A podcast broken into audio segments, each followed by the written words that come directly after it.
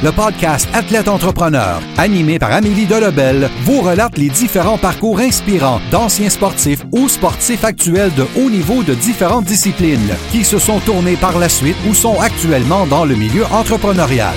Des entrevues et reportages qui seront vous motiver à atteindre votre plein potentiel. Le podcast Athlète Entrepreneur, des cheminements à découvrir.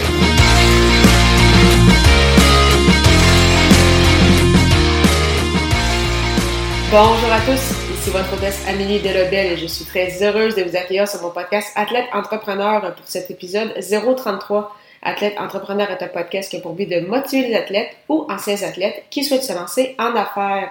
Pour cet épisode, j'ai décidé de vous parler d'une athlète méconnue pour la plupart des gens, mais qui a marqué son époque aux États-Unis, soit l'ancienne vedette de basketball féminin Michelle Brooke Marcignac. Son succès débute lors de ses années au secondaire, alors que l'athlète originaire du Maryland a été nommée joueuse nationale de l'année en 1991, alors qu'elle évoluait pour l'école secondaire catholique Allentown Central, située en Pennsylvanie. Elle évoluait à la position de meneur ou point guard, comme on dit en anglais. La femme de 5 pieds et 10 pouces a marqué un total de 3025 points avec Allentown Central.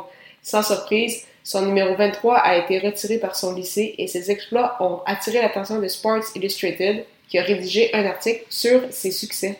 Il faut dire que Michelle Brooke Marcignac a commencé très tôt à jouer au basketball et a toujours semblé être en avance sur les filles du même âge qu'elle. Dans sa jeunesse, elle jouait beaucoup dans la cour arrière de la maison familiale avec son grand frère, qui a également joué au basketball tout au long de son parcours scolaire. Dans une entrevue, elle avait déclaré que de jouer contre son frère lui avait permis de devenir une meilleure joueuse, d'être plus intelligente sur le terrain. Elle ne pouvait pas le battre au point de vue physique, alors c'est pourquoi elle a dû développer ses tirs de trois points ainsi que ses lancers francs. Par la suite, Marcignac a fait le saut au niveau universitaire, d'abord avec l'Université de Notre-Dame, puis avec l'Université du Tennessee, où elle est rapidement devenue l'une des meneuses de cette dominante formation. Avec les Lady Vols, Spinderella, son surnom donné en raison de ses acrobaties et de son style de jeu, elle est devenue l'une des favorites des partisans du Tennessee. Au cours de sa carrière de trois saisons avec les Lady Vols, elle a inscrit plus de 1000 points et a terminé sa carrière dans le top 10 de son équipe pour les aides ainsi que les lancers de trois points réussis. Un fait assez impressionnant, sachant qu'en moyenne, une joueuse évolue pendant quatre années au sein de la même université et non trois. Avec celle qui a endossé le numéro 3 à l'université, les Lady Vols ont remporté deux titres consécutifs de la conférence Sud-Est en 1995 et en 1996. Lors du championnat 95, l'équipe de Marcignac a terminé au deuxième rang derrière les Huskies du Connecticut. Puis, en 96, elles ont participé de nouveau au fameux Final Four, regroupant les quatre meilleures équipes universitaires au pays, après avoir subi uniquement quatre défaites lors de la saison régulière. Cette fois, ce fut la bonne pour les Lady Vols qui ont remporté le championnat national en défaisant l'Université de la Géorgie lors du match ultime. Lors de cette saison de rêve, Marcignac a également été nommée joueuse par excellence du tournoi, en plus d'obtenir son baccalauréat en psychologie. Elle a finalement débuté sa carrière professionnelle dans la défunte Ligue américaine de basketball féminin, la Women's American Basketball League, où elle a évolué pendant les deux saisons et demie de son existence. Lors de son parcours dans la ABL, l'athlète a joué pour le Power de Portland, le Rage de Philadelphie ainsi que le North de Nashville. Après sa première saison en tant que professionnel, Marcignac faisait déjà partie de la première équipe d'étoiles dans cette ligue remplie de talent. En 2000, l'ancienne numéro 23 a été signée par l'équipe d'expansion du Fire de Portland dans la WNBA, où elle faisait partie intégrante du succès de son équipe. Puis, elle s'est jointe au Storm de Seattle, équipe avec laquelle elle va évoluer pendant trois années. Elle est rapidement devenue l'une des préférées de la foule, recevant entre autres au cours de son parcours le prix de la WNBA Community Service Award soit pour son implication dans la communauté. En effet, l'Américaine a consacré d'innombrables heures à faire venir des fans au Key Arena, donc où euh, se déroulait leur rencontre. L'une des grandes joueuses de basketball de son époque a pris sa retraite à un jeune âge, soit à 29 ans après sa saison avec le Storm de Seattle en 2002. Elle est aussitôt devenue entraîneuse adjointe pour l'Université de la Caroline du Sud, fonction qu'elle a occupée de 2003 à 2008. Elle a également tenu le rôle d'analyste à quelques occasions lors des matchs de la WNBA et de la NCAA sur la radio du réseau américain ESPN ainsi que pour d'autres médias. Sans surprise, avec son talent et ses performances, l'Américaine a également eu l'occasion de représenter son pays à plusieurs reprises sur la scène internationale.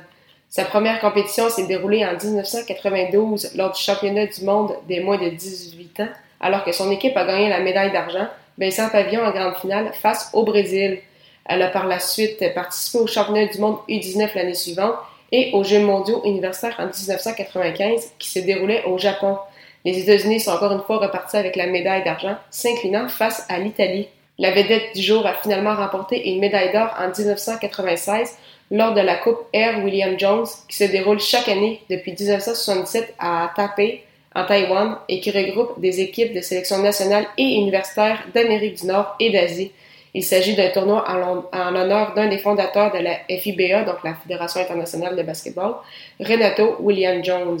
Marcignac, qui vient de fêter son 46e anniversaire le 29 octobre dernier, a aussi pris part en 1999 aux Jeux panaméricains qui se déroulaient au Canada, plus précisément au Manitoba, où les Américaines ont remporté le bronze.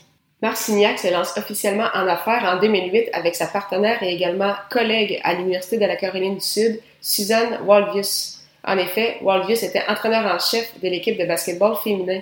Elles ont fondé Shakes Inc., une société offrant des couvertures et draps de première qualité.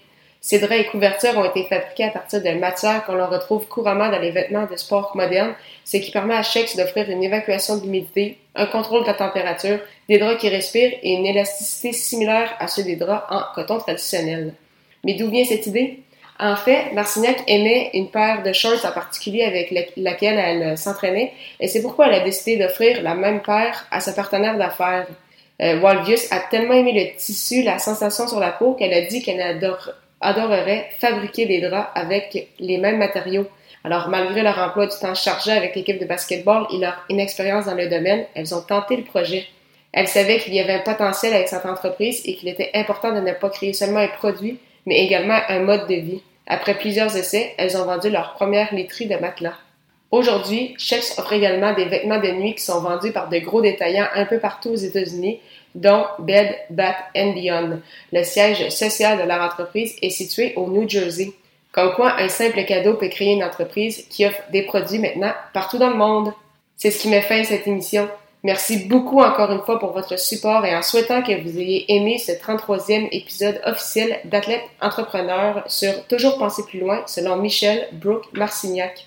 Si vous souhaitez également lancer un podcast, je vous invite à vous renseigner sur le site de l'Académie du podcast au ameliedelabel.com baroblique lancer son podcast, lancer ER.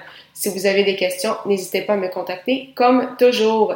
Sinon, si vous avez un podcast, mais vous voulez essayer un nouvel hébergeur, vous pouvez obtenir un mois d'essai gratuit sur la plateforme Blueberry, celle que j'utilise également, en utilisant le code promo Blueberry au ameliedelabel.com baroblique Blueberry.